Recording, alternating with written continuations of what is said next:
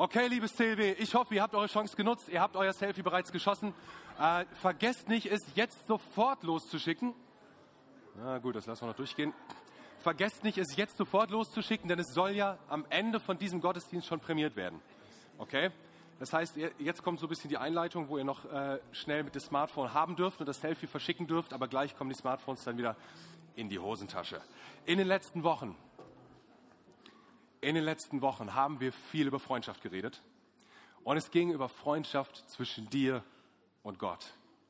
Und das alleine begeistert mich. Das, boah, da, da schlägt mein Herz, wenn ich höre, Freundschaft zwischen mir und Gott, zwischen dir und Gott ist möglich. Da ist der Allmächtige, der große Gott, der Gott, der alles hier geschaffen hat. Der Gott, der über all dem steht. Ein großer, herrlicher, allmächtiger Gott. Und der will dein Freund sein. Wie kann das sein? Ist das überhaupt, kann das überhaupt wahr sein? Ist das nicht zu gewaltig? Aber nein, ihr könnt es selber nachlesen. In Johannes Kapitel 15, Vers 13 sagt Jesus persönlich, ich nenne euch nicht mehr Sklaven, denn das ist, was in den Pseudoreligionen, die ganzen Pseudogötter tun. Ja, du bist Sklave des Gottes.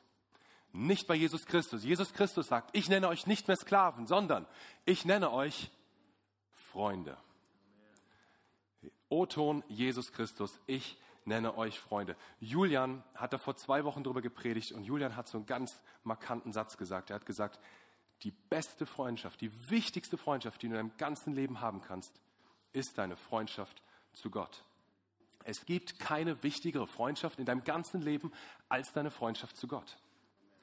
Letzte Woche hat Daniel zum Thema Freundschaft gepredigt. Er hat darüber gesprochen, dass Gott auch hier und jetzt dein Freund und Helfer ist. Und er hat so einen Satz gebracht, der hat mich berührt, denn er ist so die Steilvorlage für heute. Daniel hat gesagt, du kannst nur das geben, was du selber hast. Was du nicht hast, kannst du auch nicht geben. Deshalb ist es so wichtig, dass du selber was hast, dass du dich selber liebst. Da kommen wir nachher noch zu. Dieses Statement ist so wichtig. Wisst ihr, Gott hat ganz am Anfang bei Erschaffung der Welt hat er ein Statement gesetzt, dass Freundschaft ihm wichtig ist. Er hat den ersten Mann geschaffen, hat ihn ins Paradies gestellt und hat ziemlich schnell gesagt, es ist nicht gut, dass dieser Mensch alleine ist. Es ist nicht gut, dass dieser Mensch alleine ist. Das heißt, ganz offensichtlich, sollte es nicht genügen, sollte es nicht ausreichen, dass dieser Mensch eine Freundschaft mit Gott hatte, sondern ganz offensichtlich brauchte er mehr. Und so hat Gott ihm einen Freund an die Seite gestellt, eine Freundin an die Seite gestellt. Und das ist das was Gott in unsere DNA reingelegt hat. Wir sind nach dem Bild Gottes geschaffen. Gott will Beziehung zu dir haben. Und so steht, steckt in unserer DNA drin, dass wir Beziehung haben wollen, wir Freundschaft haben wollen. Zu ihm und zu Menschen. Ich betrachte mich selber als dermaßen gesegnet, weil ich einen Freund habe, den ich schon seit 22 Jahren habe. Der heißt zufälligerweise auch Matthias. Und ähm, es gibt nichts Cooleres als diesen Freund. Er weiß alles über mich, ich weiß alles über ihn. Und er ist so ein richtig dicker Freund, mit dem man durch dick und dünn geht.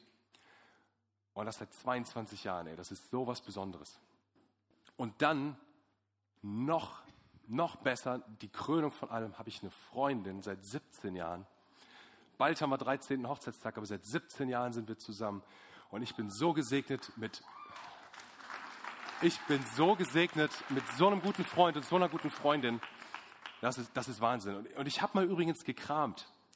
Ich habe das allererste Selfie gefunden, was es von Jessica und mir gibt. Haben wir es hier?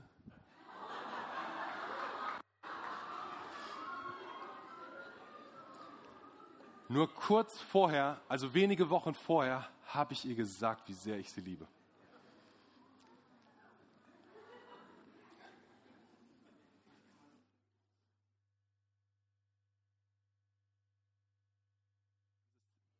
Dieses Selfie ist jetzt fast 17 Jahre alt. Hätte es damals schon Facebook gegeben, wäre das vielleicht anders gelaufen. Vielleicht hätte ich hier erstmal eine Freundschaftsanfrage bei Facebook geschickt. Ne? Der Titel der Predigt heute. Freundschaftsanfrage. Vielleicht hätte ich ihr meine Liebe über WhatsApp gestanden. Wahrscheinlich nicht. Aber dieses digitale Herantasten, was manche heute nutzen, gab es damals noch nicht. Äh, ich musste mich leibhaftig vor sie stellen. Ich musste ihr sagen, wie sehr ich sie liebe. Und Leute, ich habe mir so einen Kopf gemacht. Wann ist der richtige Ort? Wann ist der richtige, wo ist der richtige Ort? Wann ist der richtige Zeitpunkt? Was sind die richtigen Worte? wie, wie wird sie reagieren? Kann ich überhaupt verkraften, falls ich einen Korb kriege? Was mache ich dann? Aber irgendwann war mir klar, ich muss das Risiko eingehen. Sonst werde ich ja nie wissen, wie sie empfindet. Sonst werde ich ja nie wissen, wie sie denkt. Ich muss das Risiko eingehen, habe den Entschluss gefasst, den Zeitpunkt gewählt, den Ort gewählt. Ich habe gewagt und gewonnen.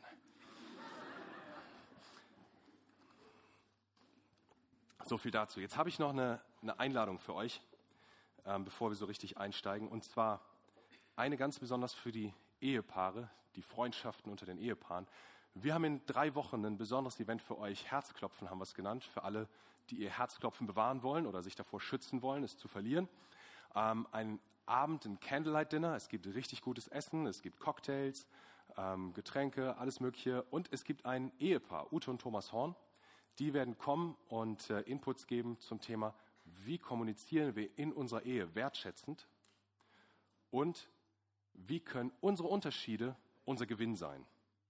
Wie können eure Unterschiede in eurer Ehe euer Gewinn sein? Und das ist jetzt also für Ehepaare und für die, die bald Ehepaar werden wollen. Ihr seid eingeladen zu diesem besonderen Abend am 21. Februar. Aber wenn du dabei sein willst, musst du dich, hast du noch eine Woche Zeit, dich anzumelden. Bis nächsten Sonntag kannst du dich bei meiner Frau Jessica anmelden. Danach ist vorbei. Und dann habe ich noch eine andere, äh, einen anderen Tipp für euch. Ähm, wenn du heute nach der Predigt denkst, du willst tiefer einsteigen in das Thema, du willst darüber was lesen vielleicht, dann kann ich dir dieses Buch empfehlen. Ein paar Exemplare liegen oben am Büchertisch. Du könntest es also, wenn dich das Thema interessiert, direkt mitnehmen. Sehr zu empfehlendes Buch zum Thema Freundschaft. Lass deine Liebe an von Danny Silk. So. Wir haben die Predigt Freundschaftsanfrage genannt. Natürlich in Anspielung auf Facebook. Also die Facebook-Generation weiß Bescheid, wie das bei Facebook läuft. Du machst nur einen Klick und schon hast du einen neuen Freund. Total easy, total schnell. Und du kannst in kürzester Zeit unglaublich viele neue Freunde bekommen. Facebook wird dir sogar immer wieder neue Vorschläge machen, wen du noch als Freund einladen kannst. Wir haben am Freitag mal in der Jugend gefragt, da haben wir einen Jungen, der hat weit über 1000 Freunde. Ich weiß gar nicht, ob er die alle persönlich kennt, aber äh, er hat Freunde. 1000. Ja. Wahnsinn. Ähm, aber Facebook unterscheidet nicht zwischen Freunden. Da ist Freund gleich Freund. Wir wissen aber, das weiß, weiß jeder von euch selber aus seinem Leben, es gibt Unterschiede. Oder Freund ist nicht gleich Freund.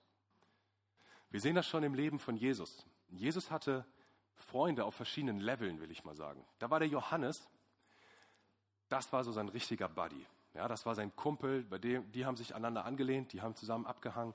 Das waren die dicksten Freunde. Äh, wir lesen in der Bibel, es war der Jünger, den Jesus besonders liebte. Dann war da Petrus und Jakobus. Die beiden äh, waren auch noch bei vielen Gegebenheiten dabei. Die haben zusammen mit Johannes haben sie Jesus erlebt in Momenten, in Situationen, die die anderen Jünger nicht mitbekommen haben. Also auch zwei ganz besondere Freunde, weit, zwei ganz besondere weitere Freunde von Jesus. Und dann gab es natürlich den Kreis der Zwölf, die zwölf Jünger, wissen wir alle. Ja, die waren auch noch bei allem dabei. Die haben jedes Wunder erlebt. Die haben alle Predigten gehört. Die haben die ganzen Ermahnungen sich anhören müssen von Jesus. Die waren fast immer live dabei.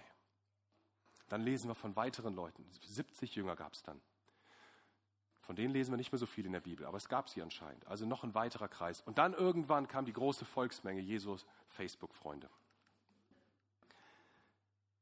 Heute geht es natürlich nicht um Facebook-Freunde. Heute geht es um tiefe Freundschaften. Ich will sie mal Johannes-Freundschaften nennen. So wie dieser Jünger, den Jesus liebte, sein Buddy Johannes. Heute geht es um Johannes-Freundschaften. Wenn du verheiratet bist, dann, so, dann ist hoffentlich dein Ehepartner so ein Johannesfreund. Und vielleicht hast du noch jemand anderes, der auch so ein Freund ist. Wenn du nicht verheiratet bist, dann hast du hoffentlich jemand anderes, der dein Johannesfreund ist, der dein tiefer Freund ist, mit dem du richtig dicke Freundschaft lebst. Und ich will, wir wollen dich heute fragen, auf welches Fundament baust du diese Freundschaft?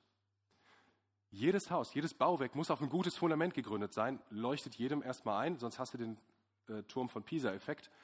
Das heißt, du brauchst ein gutes Fundament, aber ich frage dich, auf welches Fundament hast du deine Freundschaft gestellt? Hast du dir darüber schon mal bewusst Gedanken gemacht? Auf welches Fundament baust du deine Freundschaft? Und um darin einzusteigen, bitte ich mal den Giu zu mir nach vorne. Applaus für Gio.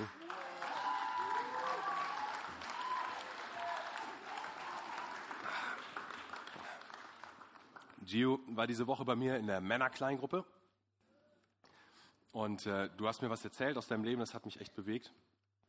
Ja, die letzten ein, zwei Jahre waren für dich herausfordernd. Ähm, waren ein paar Freundschaften, die dir nicht gut getan haben, die dich runtergezogen haben. Und dann ist auch noch dein, dein Vater ist gestorben vor einer ganzen Weile. Und neben der ganzen Trauer, die es mit sich gebracht hat, neben der ganzen Wut, waren dann auch noch die schlechten Freunde, die da reinsprechen konnten und dich ein bisschen mit runterziehen konnten. Aber du hattest auch richtig gute Freunde, hast du mir erzählt. Und das hat mich begeistert. Ähm, was, was war das Besondere an diesen guten Freundschaften? Und, und, hast du vielleicht eine konkrete Situation, an die du dich erinnerst, wie sie dir, ähm, wo, in, in, welch, in dem Moment, wo sie dir richtig Freunde waren? Okay, zuallererst, ähm, hallo, was geht? äh, ich bin der ähm, Gio, wie gesagt. Und ähm, vielleicht verspreche ich mir äh, äh, ein bisschen, ein bisschen Nein, Spaß. Also ich verspreche mich, war das nicht lustig? Ich, ich, okay. Ja, vielleicht, okay, ähm, ich gebe einfach mal mein Bestes. Ähm, ja, klar. Ähm, ja, diese, diese besonderen Freundschaften haben mich einfach lebendig gemacht. Das heißt, ich konnte ähm, frei sein. Ich habe mich geliebt gefühlt oder ich fühle mich immer noch geliebt. Und das Wichtigste wow. dabei ist einfach, ähm, ja, dass ich ich selbst sein kann und dass ich mich nicht verstellen muss. Und eine Situation war einfach, äh, mein Vater war ja gestorben. Und dann gab es halt ähm, einen Mentor, sage ich mal, aber auch ein guter, äh, sehr guter Freund von mir, der einfach gesagt hat, so hey, Gio, Gott versteht deinen Schmerz, ähm, er weint mit dir, schütt einfach dein Herz vor ihm aus. Und ähm, boah, da habe ich mich, mich voll geliebt gefühlt und, hab, und dachte so, wow, der, der fühlt mit mir. Und dann habe ich das gemacht und ich habe voll Heilung erfahren, Trost erfahren. Ähm, wow. Ja, es war schön. Wahnsinn. Und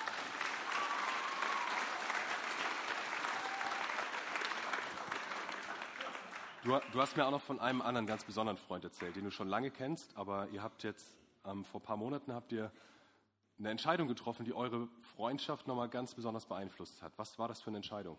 Ähm, ja, äh, ich kenne ihn eigentlich von klein auf. Wir sind zusammen aufgewachsen. Ähm, ja, wir haben uns dann irgendwie entschieden, irgendwie letztes Jahr, so gegen Ende letztes Jahr, haben wir uns entschieden, so unsere Freundschaft zu vertiefen. Und ähm, ja, einfach unsere Masken runter zu ähm, und zu sagen so, hey, ich zeig dich, äh, dich dir nackig. nackig. Ähm, natürlich nicht nackig, also nackig in dem Sinne, ihr wisst schon, was ich meine. Ähm, wir haben gesagt, hey, wir verstellen uns nicht, ähm, lass uns ehrlich zueinander sein. Und ja, das war schon hart, aber es hat was gebracht, denn ähm, wir kennen uns jetzt und es ist echt wahre Freundschaft, die tief verwurzelt ist. Und wir haben uns halt Geheimnisse anvertraut und so. Ähm, Ängste, Zweifel, wir telefonieren oft miteinander, weil er wohnt in Düsseldorf und ähm, ja, es ist schwer, dahin mal hinzugehen. Und wir motivieren uns gegenseitig, wenn wir down sind, ähm, versuchen uns äh, gegenseitig zu dienen, ähm, in Liebe zu korrigieren, was auch manchmal sein muss. Ähm, ja, wir. Also da ist eine, eine, Korrektur, aber da ist vor allem eine richtig große Annahme. Auf jeden und, Fall also, keine Verurteilung, einfach. Und das begeistert mich, was du gesagt hast, dass wir, also wir können die Masken runternehmen. Ne? Ja, das heißt, der, der genau. kennt dich, oder? Ja, ja, also überraschenderweise ähm, liebt er mich, obwohl er mich kennt in wow. der Weise, weil ja genau, ähm, ja gut. Hammer. Wow, vielen Dank, Gio, für dieses Zeugnis. Hammer. Danke.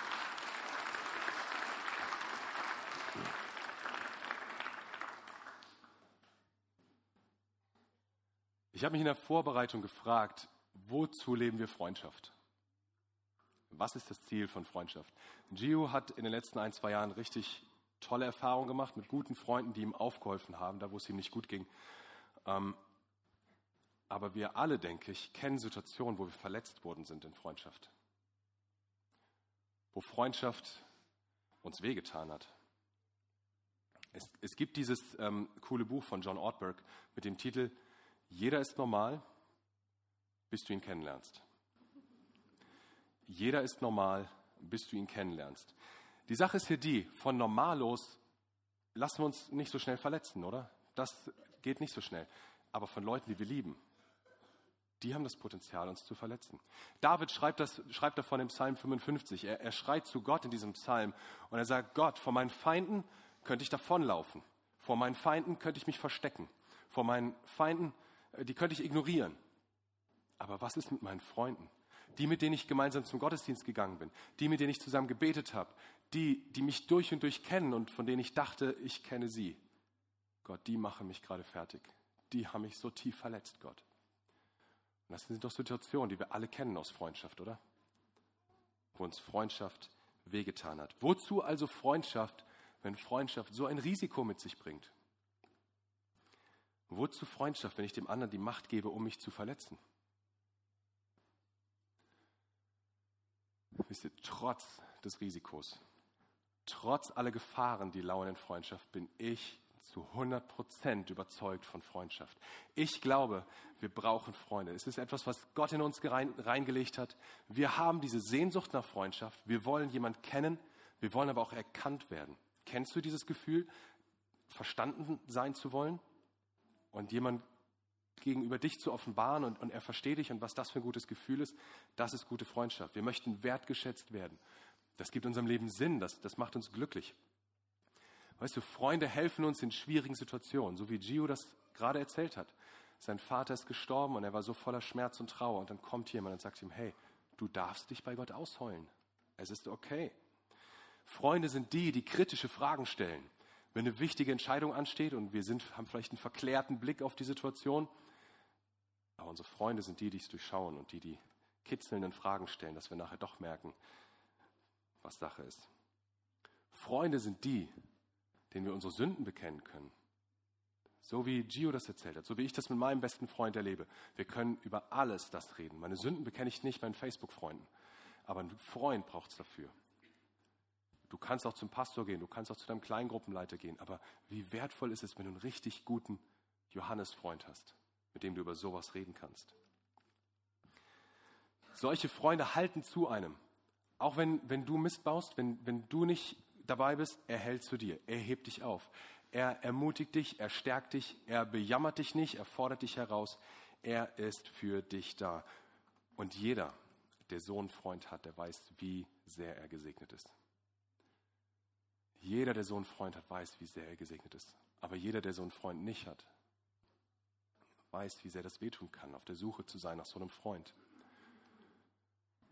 Und heute soll es darum gehen, wie kann ich so einen Freund finden, beziehungsweise wie kann ich die Freundschaft, die ich schon habe, so stärken, dass die lange hält, dass es eine gute Johannes-Freundschaft gibt.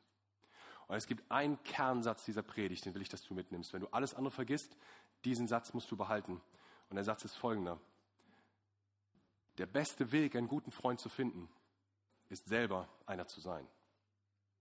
Der beste Weg, einen guten Freund zu finden, ist es, selber einer zu sein.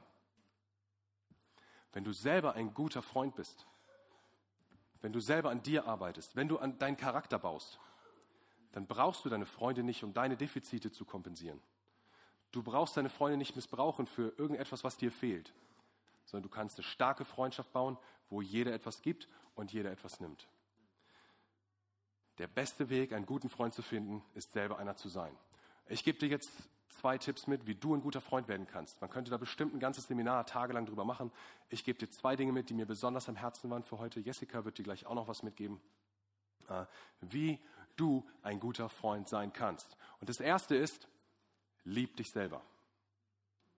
Lieb dich selber. Das, was Daniel gesagt hat letzten Sonntag, lieb dich selber. Du kannst nur etwas geben, wenn du selber etwas hast. Jeder, der schon mal geflogen ist, kennt das hier. Talon und Sarah haben das für mich noch gestern organisiert. Ich weiß nicht, welches Flugzeug gerade mit einer Sauerstoffmaske weniger unterwegs ist. Aber ihr kennt diese Dinger und ähm, wer, wer schon mal geflogen ist, der weiß hoffentlich, wie man die Dinger benutzt. Da gibt es diese schönen Sicherheitseinweisungen. Ich höre da schon gar nicht mehr zu inzwischen. Aber beim ersten Mal fliegen, boah, da habe ich genau hingeguckt, was die da vorne vormachen. Da habe ich mir äh, diese, diese, dieses Sicherheitsblatt, was da in jedem sitzt, das habe ich mir genau durchgelesen, damit ich genau weiß, was zu tun ist. Und die sagen eine ganz wichtige Sache, diese Sauerstoffmaske, die fällt ja dann, wenn der Sauerstoff, wenn der Luftdruck in der Kabine abfällt und du also zu wenig Luft zum Atmen hast, dann fallen die von der Decke und dann musst du was tun als allererstes? Das Ding dir selber aufsetzen. Du musst diese Sauerstoffmaske als allererstes dir selber aufsetzen. Es bringt nichts, wenn du bei deinen Nachbarn da rumnestelst und versuchst, dir das aufzusetzen und dabei kriegst du schon keine Luft mehr und entschläfst. Du musst versorgt sein. Wenn du das Ding aufhast, dann hast du Sauerstoff, dann hast du Leben, dann kannst du etwas weitergeben. Dann kannst du deinem Nachbarn helfen mit dem Ding, der es vielleicht noch nicht geschafft hat. Oder dem Kind neben dir, was nicht verstanden hat, wofür das da ist. Zuallererst musst du für dich selber sorgen. Wir haben manchmal, manche von uns haben so diese Tendenz, wir tun alles für den Nächsten, wir geben alles für den anderen. Wir, wir investieren uns völlig zu 100 Prozent in den anderen. Und ja, wir sollen unseren Nächsten lieben, wir sollen für unseren Nächsten da sein. Aber manchmal werden wir da ein bisschen überfromm bei. Wir dürfen auch an uns denken. Und damit meine ich nicht den super tollen Urlaub an der Karibik oder das Haus oder keine Ahnung was, das, wenn du das leisten kannst, ist schön, dann darfst du auch da an dich denken. Ich meine was anderes. Zuerst an dich zu denken, dich selber zu lieben, heißt für mich deine Freundschaft mit Gott bauen. Das, was Julian gesagt hat, es gibt keine wichtigere Freundschaft in deinem Leben als deine Freundschaft mit Gott. Wenn ich bete, fast jeden Tag, wenn ich bete, dann, dann setze ich mich hin oder stelle, laufe, wie auch immer, aber ich sage, als ich fange an, sagt mein Vater im Himmel.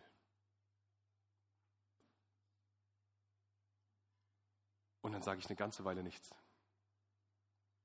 Mein Vater im Himmel. Und es tut so gut, dann zu spüren und zu hören von ihm, Matthias, du bist mein geliebtes Kind. Matthias, ich habe in dich was reingelegt. Matthias, du hast Potenzial. Matthias, ich habe dich lieb. Da werde ich aufgebaut. In meiner Freundschaft mit Gott werde ich aufgebaut. Und dann kann ich mich selber lieben. Ich weiß auf einmal, was für einen Wert ich habe. Ich weiß auf einmal, was Jesus für mich getan hat, welchen Wert er in mich reingelegt hat. Auf einmal weiß ich um das Potenzial, was da ist. Auf einmal weiß ich, er will mich gebrauchen. Oh, das tut so gut. Jetzt kann ich mich selber lieben. Das ist es, glaube ich, was gemeint ist. Jesus wurde mal gefragt, was denn das, das höchste, das wichtigste Gebot ist. Oder wenn man alle 613 jüdischen Gebote zusammenfassen könnte, wie kann man es denn auf den Punkt bringen? Lässt sich das irgendwie komprimieren? Hat Jesus gesagt, ja, kann man. Kann man komprimieren. Und zwar erstens, liebe Gott von ganzem Herzen. Deine Beziehung zu Gott, es gibt keine wichtigere Freundschaft. Liebe Gott von ganzem Herzen. Und dann das zweite, und deinen Nächsten wie? Wie dich selbst. Das heißt, Jesus hat klargemacht, du kannst deine Nächsten nur dann lieben, wenn du dich selber liebst. Wenn du nicht zuerst dich selber liebst, bist du nicht in der Lage, den anderen zu lieben. Wenn du selber nicht empfangen hast, wie willst du dann weitergeben? Wenn du selber nichts hast, wenn du selber leer bist, wie willst du dann geben können? Du darfst dich selber lieben. Du darfst dir Gottes Liebe schenken lassen. Für dich ganz persönlich. Und dann kannst du deinen Nächsten lieben. Das ist der erste Punkt auf dem Weg, ein guter Freund zu sein. Liebe dich selber. Der zweite Punkt, übernimm Verantwortung für dein Leben. Erstens, lieb dich selber. Zweitens, übernimm Verantwortung für dein Leben. Viele von uns tendieren so dazu, Verantwortung weg, wegzuschieben. Und ich weiß sehr gut, wovon ich da rede. Ich war früher so drauf, ähm, dass ich das ganz, ganz oft gemacht habe, so dass schon meine Familie und meine Freunde sich lustig gemacht haben über mich. Dann gab es so Situationen, zum Beispiel, dass vor mir ein Scherbenhaufen war, durchzogen von so einer goldenen, klebrigen Masse. Und es war ganz klar, dass das Honigglas da zerdeppert am Boden liegt, das ist das blöde Honigglas schuld.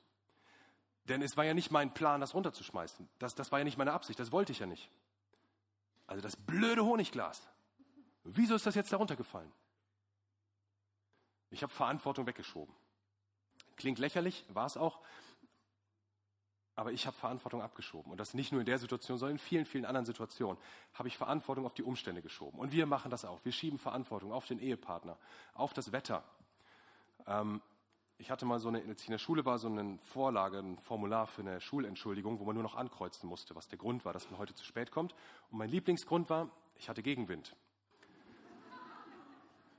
Ich schiebe die Verantwortung weg ich hätte ja früher loslaufen können. Aber nein, ich, ich bin es gar nicht schuld. Ich bin einfach losgelaufen wie immer, aber der blöde Gegenwind.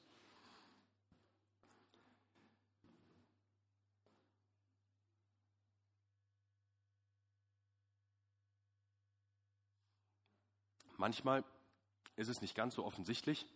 Manchmal sind es mehr so bestimmte Formulierungen, die du benutzt. Dann sagst du, merkst du, wenn du mal genau nachdenkst, dass du häufig so Sätze benutzt wie ich muss. Also so fangen die Sätze an. Ich muss noch duschen gehen. Ich muss jetzt essen gehen. Ich muss jetzt das machen. Ich muss jetzt jenes tun, jenes lassen. Ich muss. Wieso musst du denn? Wer zwingt dich? Wer sagt, dass du das musst? Wer sagt, dass du irgendwas musst, außer aufs Klo gehen und sterben irgendwann mal? Es gibt nur ganz wenige Dinge, die wir wirklich müssen, die wir wirklich tun müssen. Wäre es nicht was anderes, wenn wir sagen würden, ich will jetzt essen gehen. Ich will mich jetzt unter die warme Dusche stellen. Das wäre doch ein ganz anderer Ansatz, oder? Auf einmal übernimmst du Verantwortung für dein Leben und du sagst, was du willst. Und nicht mehr das, was du tun musst. Hört sich für dich vielleicht nur an wie, wie kleine Wörtchen, kleine Wortspielereien, aber glaub mir, wenn du erstmal versuchst, so zu denken, macht das einen riesen Unterschied in deinem Leben. Oder du benutzt andere Sätze, sowas wie ich versuche es.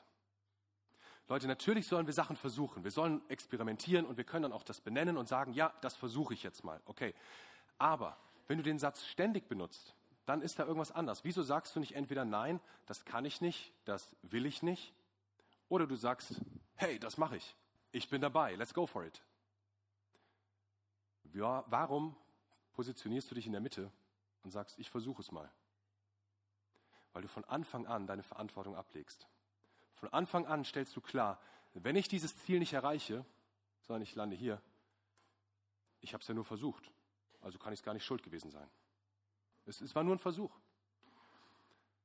Aber wieso sagst du nicht einfach, hey, okay, ich übernehme Verantwortung für das, was ich sage. Ich übernehme Verantwortung für das, was ich tue. Und ich sage jetzt, ich bin dabei. Ich mache das. Und wenn es schief geht, okay, dann ist das mal so, dann trägt man die Konsequenzen, dann entschuldigt man sich. Sagt man, hey, es tut mir leid, dass ich zu spät gekommen bin, ich bin heute zu spät aufgestanden. Ein ganz einfacher Satz, aber wir schieben es so gerne irgendwo hin und übernehmen nicht die Verantwortung. Paulus hat in seinem Brief an die Christen in Galatien ähm, was geschrieben, da, da sammelt er so ein paar Eigenschaften, die einen geisterfüllten Christen ausmachen. Also jemand, der mit dem Geist Gottes unterwegs ist durch sein Leben, was macht den aus? Was wird sichtbar bei ihm? Du kannst das nachlesen in Galater 5, Vers 22. Da schreibt er von der Frucht des Geistes, also so eine, eine Frucht, die wächst in dem Leben eines Christen, der mit Gottes Geist unterwegs ist. Und eins davon, ein Element, ein Teil davon, ist Selbstbeherrschung, Selbstkontrolle. Selbstbeherrschung, Selbstkontrolle. Du kannst an einem guten Tag, wenn es gut läuft, dich selber kontrollieren. Mehr aber auch nicht. Also übernimm doch wenigstens Verantwortung für dich und Kontrolle über dich und sag, Herr, hilf mir, mich im Griff zu haben, mein Leben im Griff zu haben und Selbstkontrolle zu üben. Und das, das können wir lernen. Selbstkontrolle, das ist ein Ergebnis davon, wenn du deine Freundschaft mit Gott baust. Das wird wachsen, wenn du in die Gottesdienste kommst, wenn du in die Kleingruppe gehst, mit anderen Christen sprichst über, über deinen Glauben, wenn du in, im Lobpreis bist, auch zu Hause, wenn du deine Zeit mit Gott suchst, ganz privat und alleine. All das sind Elemente, wo deine Beziehung, deine Freundschaft mit Gott gebaut wird. Und Selbstkontrolle wird entstehen. Also anstatt deine Frau kontrollieren zu wollen, deine Kinder kontrollieren zu wollen, deine Angestellten kontrollieren zu wollen, Kontrollier doch dich selber.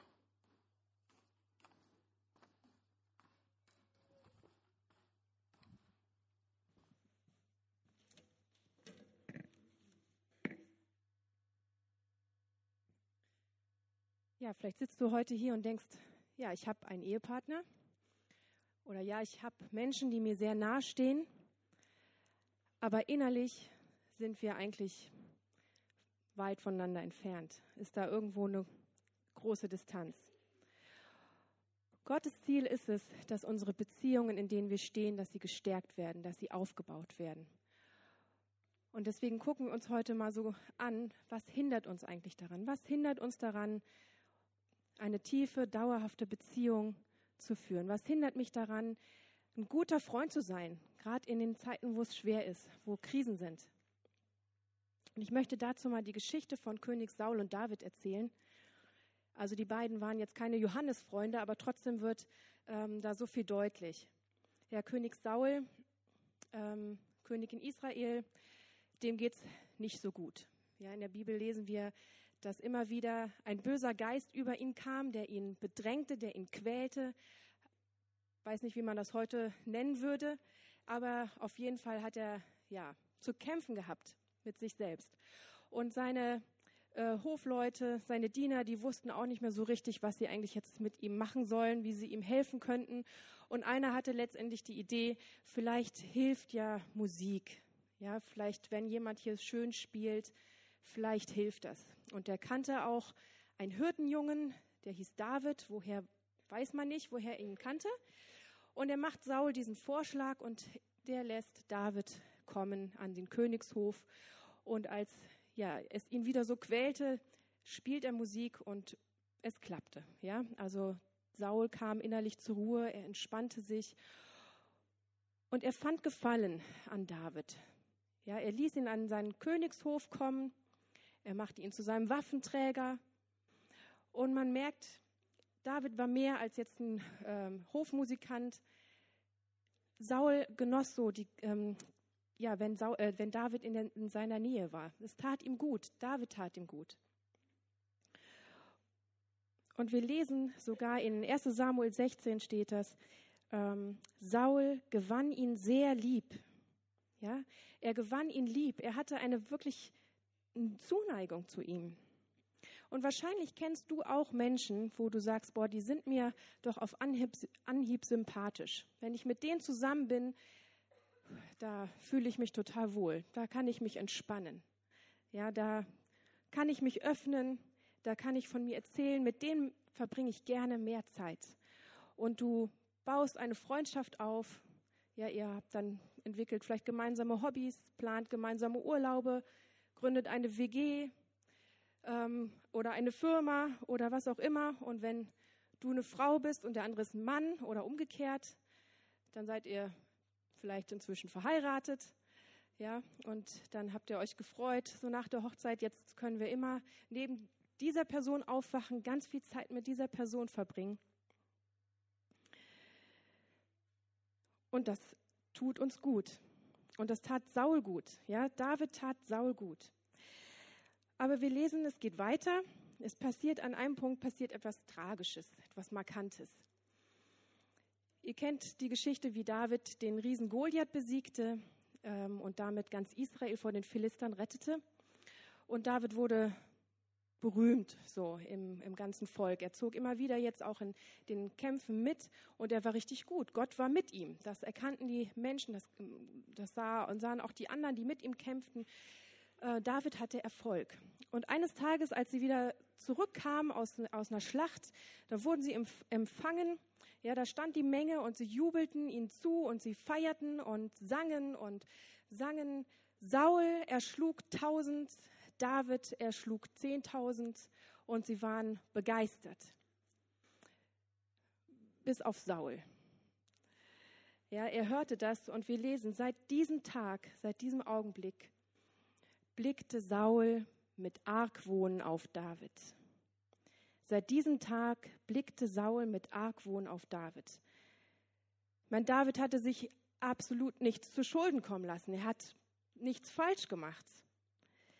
Aber was ging wohl in Saul vor, als er David so argwöhnisch beobachtete? Wir können uns das nur vorstellen, ja, dass er denkt, boah, die Menschen, die preisen David viel mehr als mich. Ich meine, steht die höchste Ehre nicht dem König zu, schon aus Prinzip. Und David scheint es zu gefallen. Ja, also er lächelt. Vielleicht hält er sich ja auch schon für den besseren König. Vielleicht hat er es ja auch darauf abgesehen. Vielleicht ist sein ganzes nette junge Gehabe irgendwie auch gar nicht echt hinterhältig.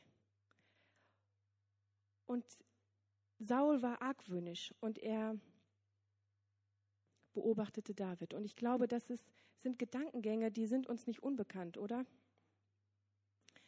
Da finden wir uns doch darin wieder.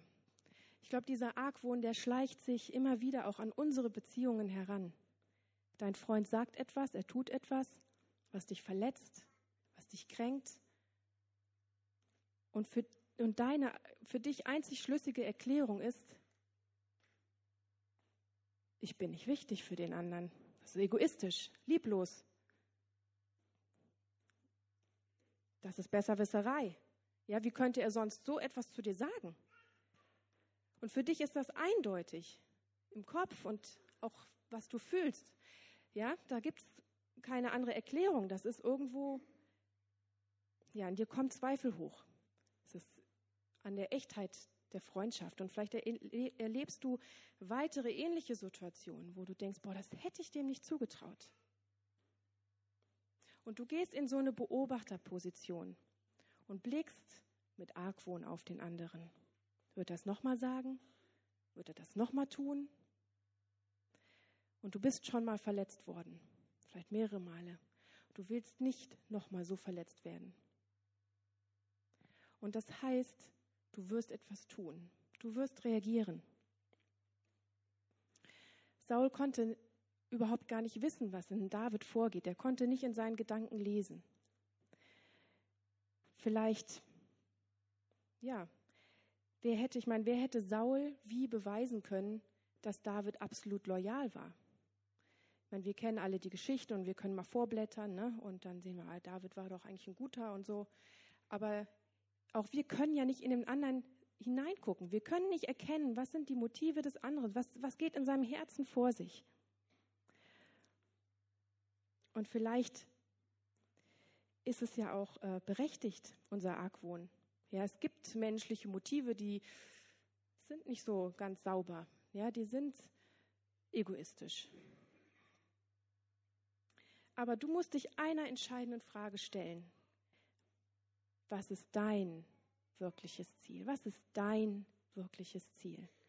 Und wir treffen meistens oft diese Entscheidung total unbewusst, ja. Aber wir können nicht kein Ziel treffen, ja. Du, du stehst verantwortlich in deinen Beziehungen. Ob du die Verantwortung annimmst oder nicht, das ist in dem Fall egal, aber du wirst immer ein Ziel verfolgen. Ist dein Ziel eine tiefe und dauerhafte Verbindung zu dem anderen? Ist dein Ziel, diese, diese Beziehung zu schützen und zu reinigen, zu stärken, wiederherzustellen? Zeigst du dem anderen deine Liebe? Oder ist dein Ziel eigentlich eine sichere Distanz? Ja, den Sicherheitsabstand. Du wartest darauf, dass der andere erstmal zeigt, wo er so steht, dass der andere die Atmosphäre der Beziehung verändert. Man kann unter einem Dach leben man kann den Alltag zusammen teilen, man kann zusammen essen und doch innerlich meilenweit voneinander entfernt sein. Ich habe mal mit einer Nachbarin mich unterhalten und sie meinte, boah Jessica, weißt du, ich kenne hier ganz viele und meine ganzen Freundinnen, die sind verheiratet, die haben tolle Häuser gebaut, die haben Kinder, das sieht alles 1a aus, aber die haben nichts mehr miteinander zu tun. Das hat mich echt äh, erschrocken. Ähm, Aber ich denke, es ist so, man kann, man kann viel zusammen machen, man kann vielleicht sogar Kinder zusammen großziehen, man kann sich jeden Tag auf der Arbeit begegnen. Und doch ist man innerlich voneinander entfernt und hat irgendwo einen Fixpunkt gesetzt und gesagt, ich bis hierhin und nicht weiter. Ja, da lasse ich den anderen nicht mehr heran. Bloß dem anderen keine Angriffsfläche bieten. Man kühlt die Freundschaft herunter, umgibt sich mit anderen Leuten. Ich meine, was soll daran verkehrt sein? Ja, ist es womöglich ja auch gar nicht. Aber mach dir dein Ziel bewusst. Wenn du heute darüber nachdenkst, mach dir bewusst, was ist denn eigentlich wirklich mein Ziel in meiner Ehe? Was ist denn mein Ziel in meiner Freundschaft? Und dann weißt du es auch, weißt du auch, wie es um die Zukunft dieser Freundschaft bestellt ist. Also wenn du ehrlich mit dir selbst wirst und merkst, dass du eigentlich mehr damit beschäftigt bist, den Abstand zu sichern, ja, die Distanz zu wahren, dann darfst du heute eine bewusste Entscheidung treffen. Soll es so sein? Und manchmal ist das auch besser. Auch das möchte ich ganz bewusst sagen. Ja, es gibt Beziehungen, die schaden dir. Es gibt missbräuchliche Strukturen in Beziehungen. Und dann ist es gut und dann ist es richtig zu sagen, ich brauche Abstand, ich suche Abstand. Und dann ist es auch gut, wenn du vielleicht dir jemanden suchst, einen Berater oder Seelsorger, einen Pastor, Kleingruppenleiter, wo du sagst, ich, ähm, ich brauche da auch Hilfe. Ja? ja, wenn du in einer Beziehung bist, wo du nicht mehr darüber entscheiden darfst, wie viel innere und äußere Nähe du zulassen möchtest. Aber vielleicht bist du auch hier und du sagst, doch, ich möchte eigentlich eine tiefere Beziehung. Ich möchte eigentlich eine, meine Beziehung stärken. Ich möchte mich öffnen. Ich möchte auch den anderen wissen lassen, dass ich ihn liebe. Aber, ja, so ein verzweifeltes Aber, was ist, wenn ich wieder abgelehnt werde? Wieder nicht verstanden? Und ich glaube, hier wird es ganz greifbar. Hier hast du die Gelegenheit, deinen Gegenspieler von Beziehungen zu enttarnen. Und die, Bi die Bibel benennt den Gegenspieler von aktiver Liebe ganz deutlich. Das ist Furcht und das ist Angst. Furcht und Angst, was hat das jetzt? Ne? Ich meine, Saul hat sich jetzt nicht so ängstlich verhalten. Wir lesen in der Bibel, er, Saul wurde heiß vor Zorn und er versuchte David umzubringen. Also das hört sich erstmal nicht so nach ängstlich Angst an, aber ich glaube, dahinter stand seine Furcht, seine Angst, seinen Platz im Leben zu verlieren, sein Image zu verlieren, sein Wert zu verlieren, einzubüßen. Und ich glaube, darin können wir uns wieder entdecken, oder? Glaube, jeder von uns hat so sensible Punkte, wo wir uns schnell abgelehnt fühlen oder angegriffen von anderen, hinterfragt. Und es ist doch schmerzhaft, in dieser Annahme zu leben, dass man nicht wichtig ist. Wir schreien innerlich auf, wenn wir uns ungerecht behandelt fühlen oder herabgesetzt, bevormundet oder. Aber genau diese Art von Verletzungen entstehen in Beziehungen. Und ich denke, diese Erfahrung haben wir auch alle schon gemacht. Ja, gerade in den Beziehungen, wo du die größte Hoffnung reingesetzt hast, von den Menschen, die dir am nächsten standen. Die Frage ist nur, wie reagierst du darauf? Wohin fließen deine Kräfte, wenn du verletzt bist? Bist du damit beschäftigt, dich zu rechtfertigen oder dich bei Facebook auszukotzen, den anderen Vorhaltungen zu machen, wo positionierst du dich, wenn du merkst, da kommt vielleicht Schmerz auf mich zu? Passt du dich an? Am besten vielleicht gar nicht mehr über meine Gefühle reden, über das, was mir wichtig ist, über meine Bedürfnisse. Ich sage das gar nicht mehr. Ich meine, dann kann es auch keiner bewerten, kann es auch keiner ablehnen. Vielleicht urteilst du auch über den anderen und sagst, boah, der ist verantwortlich für das ganze Schlamassel, in dem wir hier stecken, an unserer Krise. Auf jeden Fall wird Angst vor dem Schmerz dich motivieren, dich zu schützen. Entweder indem du dich zurückziehst, Abstand suchst oder indem du versuchst, den anderen zu kontrollieren. Und ich denke, das ist das, was Saul versucht hat. Ja? Du wirst nach Möglichkeiten suchen, wo du den anderen überlegen bist und das ausspielen und das zeigen.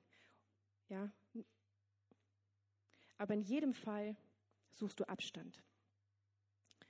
Eigentlich damit deine Angst kleiner wird und damit du dich wieder sicher fühlen kannst. Und dein Ziel ist jetzt nicht eine sichere Verbindung, sondern weniger Verbindung, weniger Berührungspunkte. Und mach es dir bewusst, Angst arbeitet immer in die entgegengesetzte Richtung wie Liebe. Angst und Liebe haben nicht die gleiche Zielrichtung, nicht die gleiche Zielausrichtung. Angst führt dich letztendlich aus deinen Beziehungen heraus, wenn du ihr folgst, ja? Und Gott fordert dich heraus, dich nicht von Angst leiten zu lassen. Wir lesen in 2 Timotheus 1, Vers 7, denn Gott hat uns nicht einen Geist der Furchtsamkeit gegeben, sondern der Kraft und der Liebe und der Selbstbeherrschung. Ja, Gott hat dich ausgerüstet mit Kraft, mit Liebe und mit Selbstbeherrschung. Das ist nicht ein vielleicht und er wird es mal irgendwann tun, sondern er hat es dir gegeben. Und du kannst dich entscheiden, den Weg der Liebe zu gehen. Und das Ziel der Liebe ist immer, die Verbindung wiederherzustellen zum anderen, sie zu stärken, sie zu aufzubauen.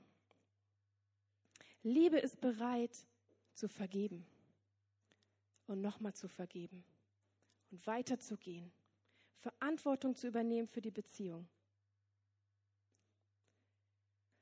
Solange dein, dein Ziel ist, Überlegenheit zu haben, Kontrolle zu haben über den anderen oder dich, ja, den anderen argwöhnisch be be betrachtest, ja, bist du auch nicht frei, Liebe zu geben. Du kannst nicht, äh, du kannst den anderen nicht so abwartend, ja, so abwartend sein und, und, und denken, mal gucken, was der macht und Böses erwarten und gleichzeitig sagen, ich liebe dich.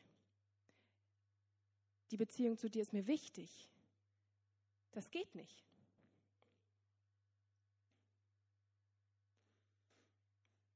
Wenn deine Beziehung geprägt ist, ja, von Angriff, Rückzug, Verteidigung, dann weißt du, dass Angst die Oberhand hat darin. Aber wenn du dich entschließt und entscheidest, ich möchte den Weg der Liebe gehen, ich möchte der Liebe folgen und anfängst, Botschaften der Liebe zu senden, dann wirst du etwas freisetzen. Ja, ich meine, ist es nicht so, da wo du dich angenommen fühlst, wenn du mit Menschen zusammen bist und du merkst, ich bin akzeptiert, so wie ich bin, auch mit meinen Schwächen und meinen Fehlern, dass, dass sich das frei macht, dass sich das freisetzt. Ja, da können, da können wir uns doch entfalten, da können wir aufblühen und da sind wir auch motiviert, selber in die Beziehung zu investieren. Bedingungslose Liebe ist bereit, ähm, selbst wenn sie verletzt ist oder missverstanden, zu vergeben und weiterzugehen. Und ich glaube, dass sich darin auch die größte Kraft entfaltet, ja, wenn wir zum anderen sagen, egal, egal was du sagst, egal was du tust, ich werde an dem Ziel festhalten, unsere Beziehung zu bauen.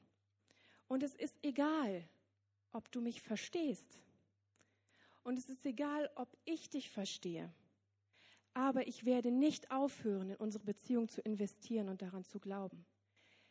Das ist, das setzt etwas frei in uns, aber vor allem auch in dem anderen.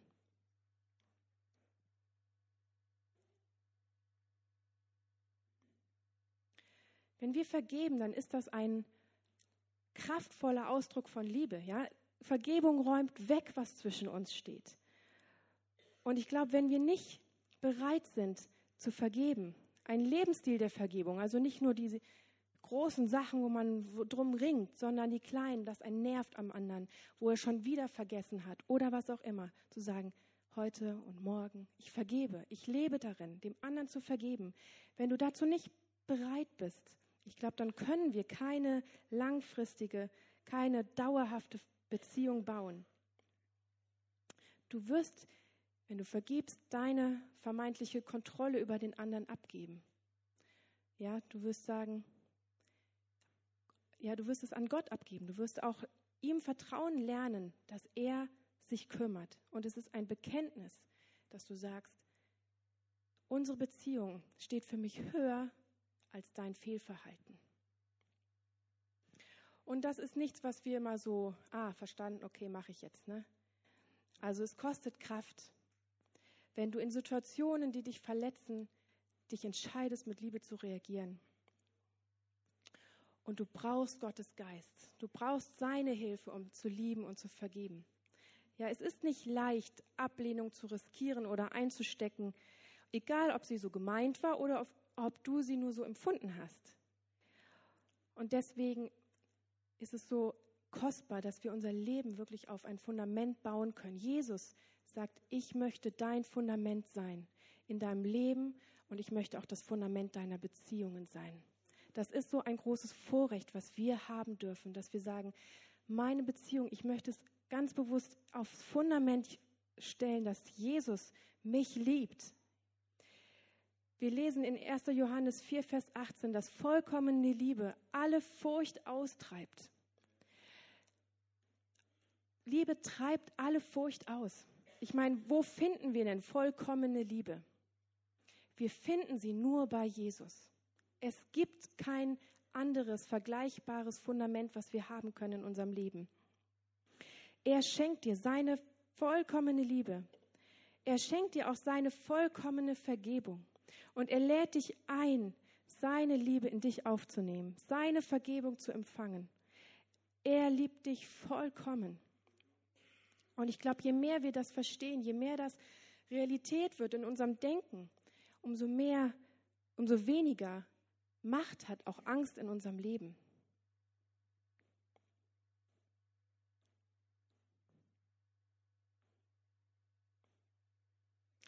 Und ich glaube, dass Jesus dir das heute so zusprechen möchte.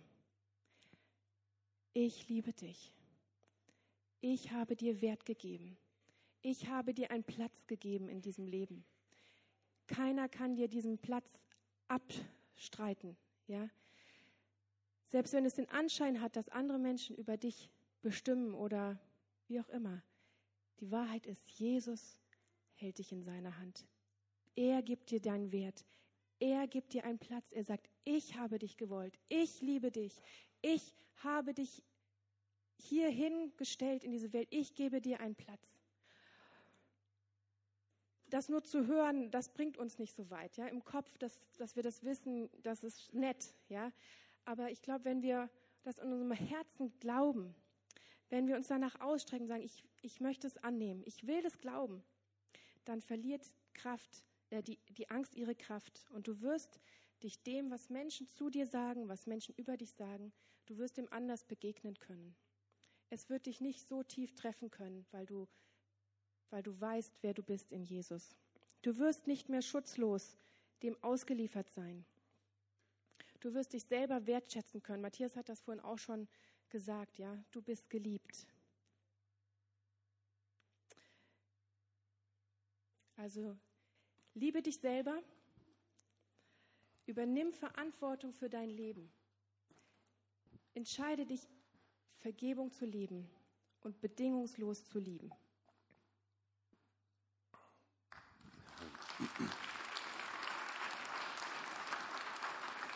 Wie findest du einen guten Freund, indem du selber einer bist?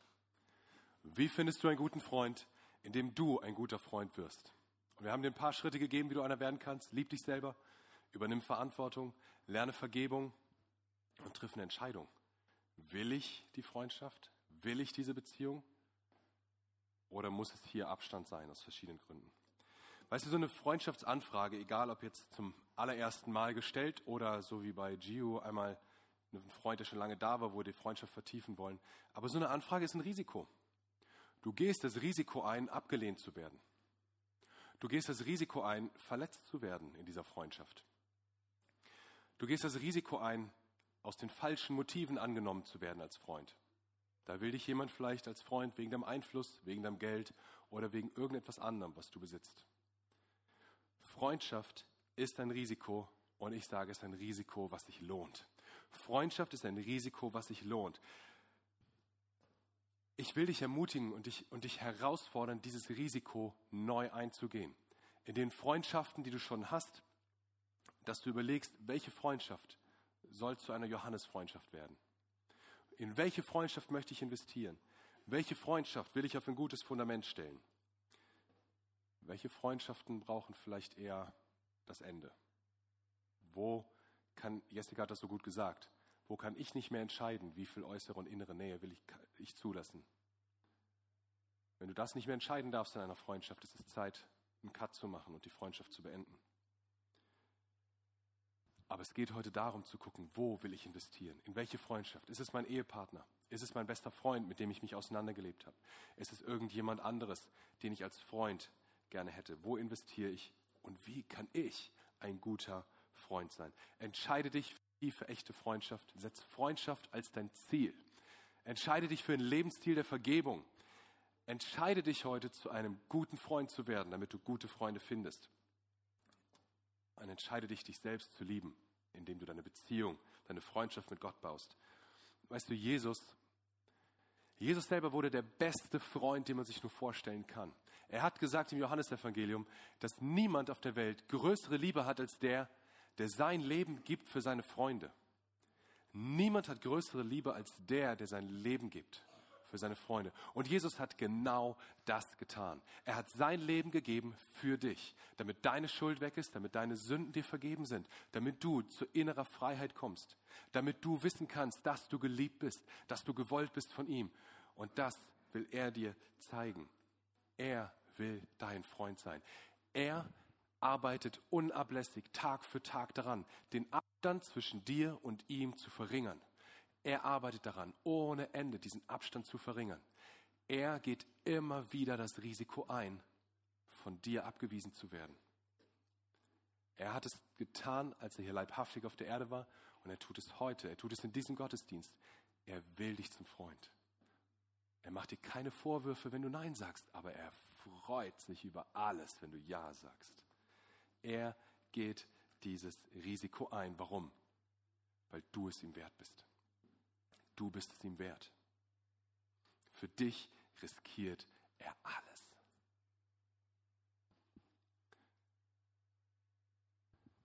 Ich will dich jetzt herausfordern, dir zu überlegen, ob du diese Freundschaft von Jesus überhaupt schon mal irgendwann in deinem Leben angenommen hast.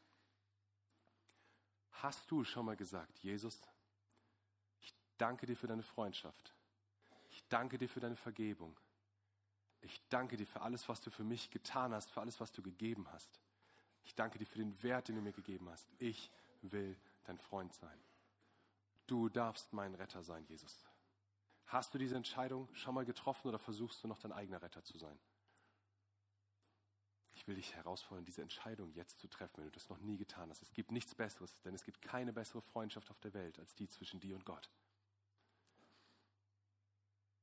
Und ich will dich auch herausfordern, wenn du sagst, doch, die Entscheidung habe ich schon lange getroffen. Ich will Jesus als Freund haben. Aber ich habe mich von meinem Ehepartner entfernt. Ich habe mich von meinem besten Freund entfernt. Ich habe aufgehört, an Freundschaft zu glauben. Aber ich will heute eine neue Entscheidung treffen. Mein Ziel soll Freundschaft sein. Da will ich investieren. Ich möchte, dass ihr alle eure Augen schließt, dass das ein ganz persönlicher Moment wird zwischen dir und Gott. Und will als erstes diese Frage stellen, ob du überhaupt schon mal jemals in deinem Leben Gott als Freund und als dein Helfer, als dein Retter eingeladen hast. Wenn du das noch nie getan hast, dann ist jetzt der Moment, wo du ihn einladen kannst. Sagst, Jesus Christus, ich will dein Freund sein. Danke für deine Freundschaft. Danke für deine Vergebung. Danke für deine Rettung. Und wenn du gerade diese Entscheidung treffen möchtest, dann fände ich es richtig cool, wenn du einmal kurz winkst, so als ein Zeichen zu mir, zu Gott. Sagst, jawohl, das bin ich. Diese Entscheidung treffe ich gerade jetzt. Dann heb jetzt deine Hand.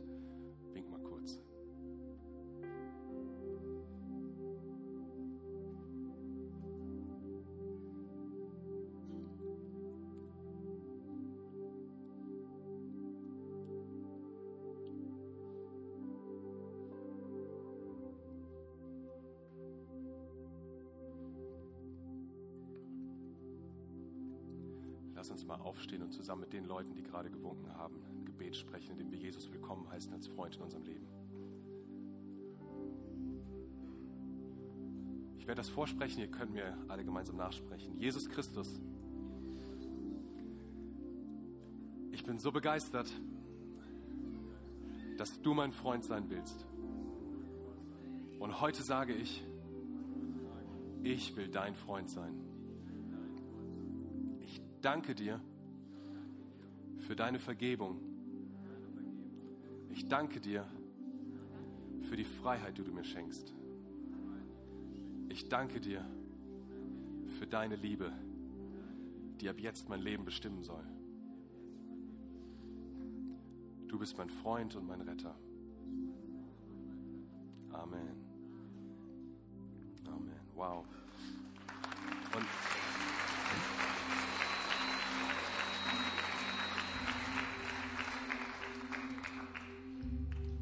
Angesprochen warst und du sagst, du willst, also wenn, wenn du gerade dieses Gebet von ganzem Herzen zum ersten Mal mitgesprochen hast, dann komm gleich nach vorne zu uns, dass wir nochmal dich persönlich beglückwünschen, dass wir mit dir beten können. Komm zu Mario, zu mir, zu einem der anderen, die hier vorne stehen werden. Auch wenn du angesprochen bist sagst, ich will in Freundschaft investieren, Freundschaft soll mein Ziel sein. Und hey, mach es fest in einem Gebet. Das tut so gut, mit jemandem darüber kurz zu reden und das in einem Gebet festzumachen. Wenn du jetzt nicht kommen magst, dann geh in der Woche zu deinem Kleingruppenleiter oder zu einem guten Freund, der schon da ist. Aber tu's. Lass mit dir beten. Lass dich segnen dafür. Und jetzt, Leute, wir haben so einen genialen Gott im Himmel, oder? Wir haben so einen coolen Freund im Himmel, der unser Freund sein will. Lasst uns den jetzt nochmal feiern.